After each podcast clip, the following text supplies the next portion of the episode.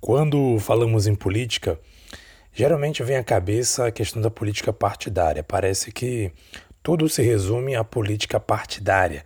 Partidos políticos.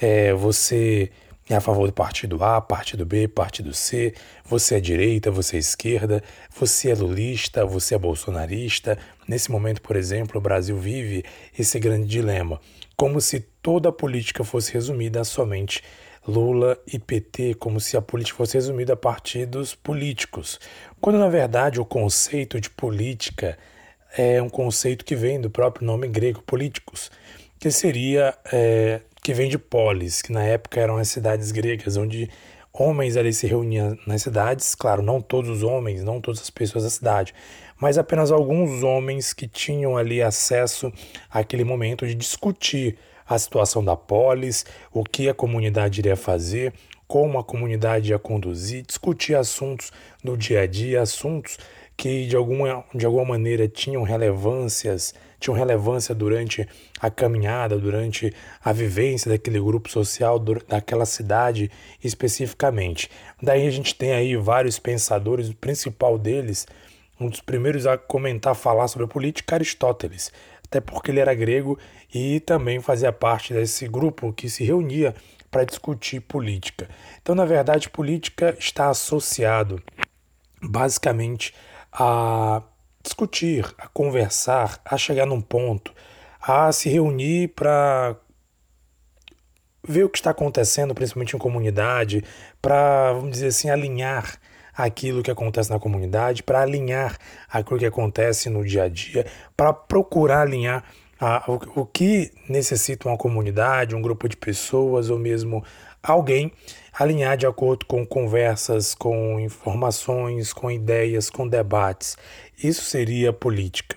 O que a gente vê hoje no Brasil, não só no Brasil, como em várias partes do mundo, na verdade é seria uma tentativa de representar politicamente as pessoas, as comunidades, as cidades, os grupos.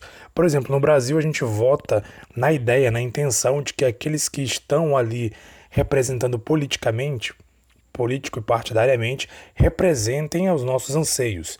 Mas se você for buscar a fundo, seja você simpatizante da direita ou da esquerda, você vai ver que na verdade eles não procuram é, os nossos anseios, não procuram discutir, debater aquilo que realmente importa para nós. O contrário, eles procuram sempre beneficiar a si mesmo, beneficiam a si mesmos. Você não vê nenhum deputado, nenhum senador, nenhum presidente ou qualquer autoridade máxima do país discutir sobre os gastos que o Congresso, os gastos que os ministros, os gastos que os poderes têm no Brasil. São valores exorbitantes, bilionários, que sustentam aí vários grupos políticos, várias pessoas privilegiadas. Porém, não se discute isso.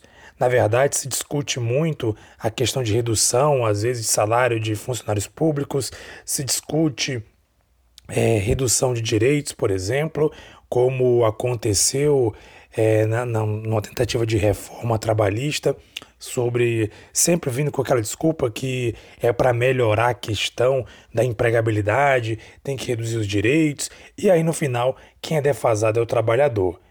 E para não dizer que eu sou injusto, o trabalhador defasado, mas ao mesmo tempo, se existe alguma, algum, algum prejuízo a empresa privada, por exemplo, que tem sim os seus altos impostos, que tem sim sua carga tributária altíssima.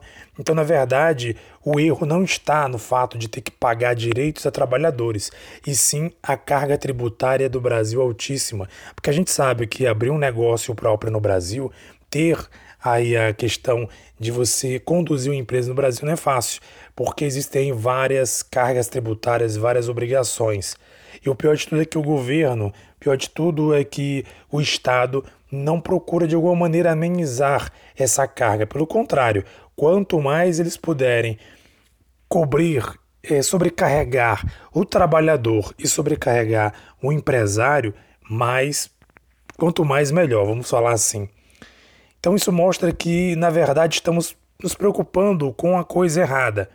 Enquanto tem pessoas preocupadas, por exemplo, estou gravando este podcast dia 6, vésperas aí do, de um ato político que vai acontecer no dia 7, principalmente aí é, com o Bolsonaro, que promete levar aí apoiadores às ruas para protestar alguma coisa sobre STF, sobre. não sei bem o que vai protestar, bem.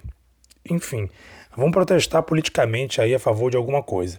Mas a pergunta é: essas pessoas que vão protestar em favor de Jair Bolsonaro, será que elas realmente estão protestando em favor daquilo que é necessário? Estamos numa pandemia, pessoas morrendo, estamos vendo também aumento de preço de gasolina, aumento substancial dos alimentos, o Brasil num momento terrível de desemprego.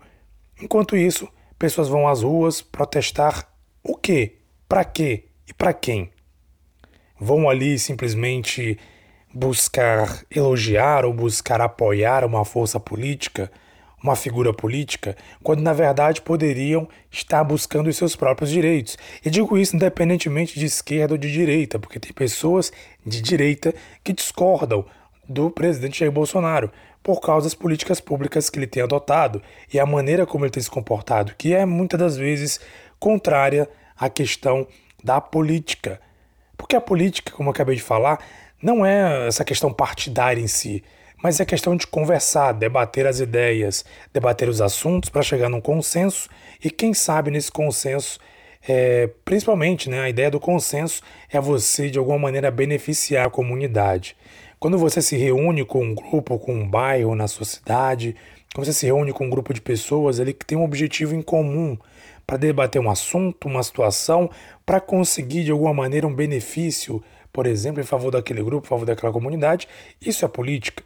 Se você, por exemplo, um exemplo prático, você mora ali em um bairro e lá tem uma associação de moradores que se reúne para conversar sobre as principais necessidades daquele grupo, daquela comunidade, daquele bairro.